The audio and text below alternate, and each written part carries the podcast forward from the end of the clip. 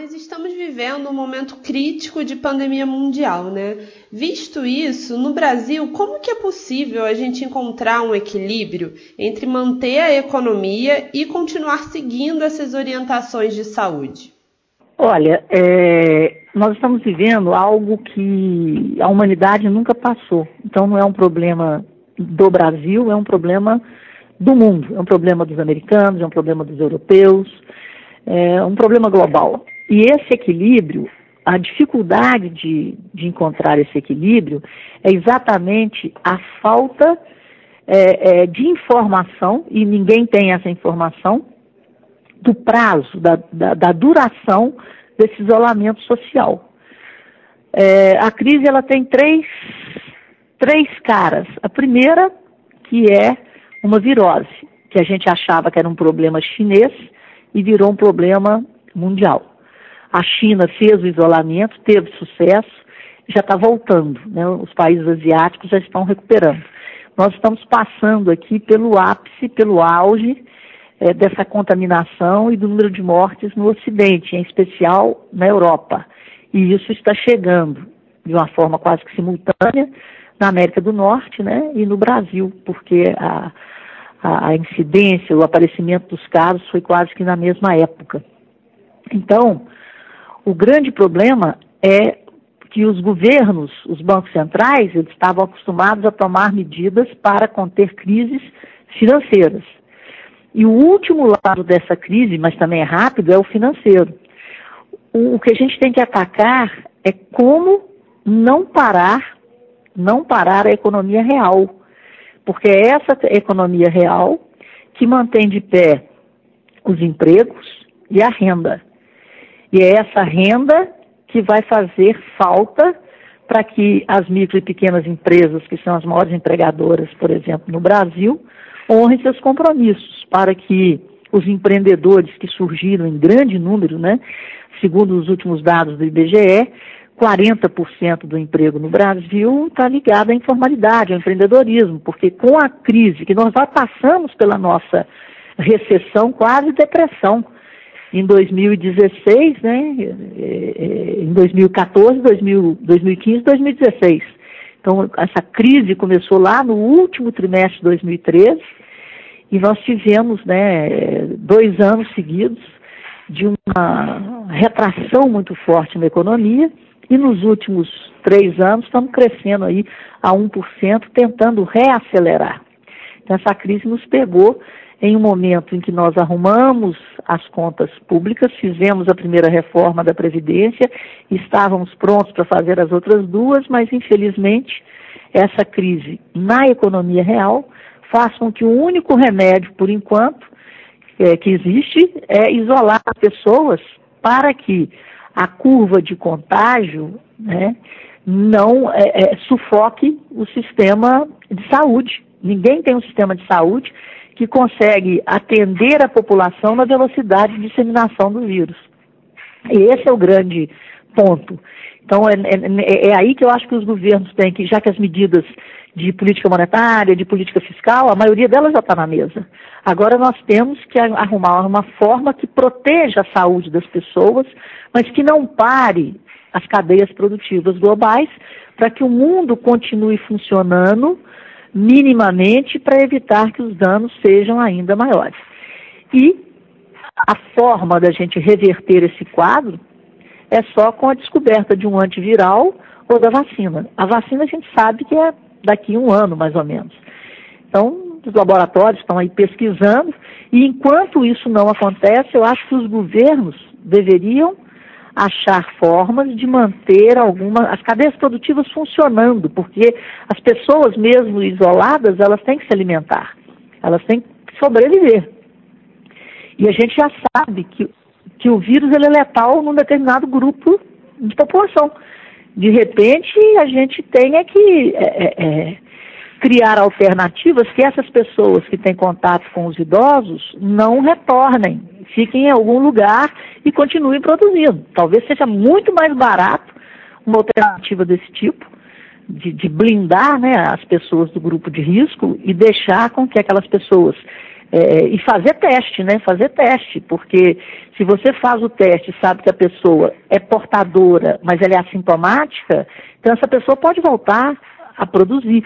Então a gente tem que criar uma, uma, uma inteligência, uma logística que permita que a atividade econômica, a, a economia real, não pare, não, não pode parar. Esse é que é o grande problema. O mundo nunca passou por uma, uma experiência dessa. Na sua opinião, qual poderia ser ou quais poderiam ser as medidas que talvez até de exemplos de outros países que passaram por isso antes de nós, que poderiam ser feitas aqui no Brasil? Será que é possível a gente ainda manter alguns setores funcionando? Com certeza. Por isso que é preciso muita criatividade, é, muita segurança, porque nós estamos falando da vida das pessoas, né? E, e a gente tem que tentar, tentar entender nesse momento como permitir que esses setores essenciais continuem, principalmente eu estou falando na, na, no que diz respeito a, até à alimentação mesmo. Né? E depois, no segundo momento, nós vamos ter que ter um rearranjo. Então é necessário que o governo é, garanta uma renda mínima para que as pessoas possam ter acesso aos mercados. Né? quando eu falo, né, a pessoa tem, tem que consumir, ela tem que comer, ela tem que subsistir, né? Então a, a questão é de sobrevivência mesmo. Nós temos que sobreviver, mas sobreviver com inteligência. E eu acho, por exemplo, Ministério da Infraestrutura, Ministério das Minas e Energias, é, essa ação tem que ser coordenada. Ela não é. O problema financeiro, ele está acontecendo e pode acontecer em maior gravidade em decorrência da crise na economia real. E a crise na economia real é em decorrência de um vírus que não tem remédio. Então, o único remédio é o isolamento. Então, que esse isolamento seja feito da forma mais eficiente, mais segura, mas que também permita minimamente a economia real de funciona, de, a economia real funcionando, inclusive para garantir a sobrevivência das pessoas em isolamento. Então não tem jeito de parar o mundo, não tem jeito. Agora, o grau, né? O grau vai depender da inteligência desse isolamento. Ele tem que acontecer? Tem. Mas ele tem também que colocar um, é um olho no gato, outro olho no peixe. Então a gente tem que é, preservar as vidas, porque quem faz a economia somos nós, né? O espetáculo da economia é produzido pelas famílias, né? Pelas empresas e pelo governo. Então a gente tem que preservar a nossa capacidade de produção, que é a nossa mão de obra, a nossa capacidade intelectual, que está aí principalmente nessas pessoas de maior risco, acima de 60 anos, né? São, né, são pessoas mais maduras, são dirigentes de empresa. Então a gente tem que tomar é, muito cuidado com, com todas as vidas. Somos um país pobre, então é, é outro problema, né? Então a gente tem que ter é, é, é inteligência na execução desse isolamento mas mantendo né, essa, esse funcionamento mínimo da economia real. Na sua opinião, o que, que, pode acontecer futuramente com a economia brasileira? É possível avistar um cenário positivo? Olha, as projeções que estão sendo feitas, elas, por enquanto, é, quando o, há 20 dias atrás, 15 dias atrás, quando se acreditava que era um problema chinês, a projeção era que o Brasil crescesse 1,5%, apesar da, da, do corona. Agora, quando o corona se tornou um problema global, um problema do Brasil, a expectativa é de uma recessão da mesmo, desse mesmo tamanho, né, entre 1,5% e 2%.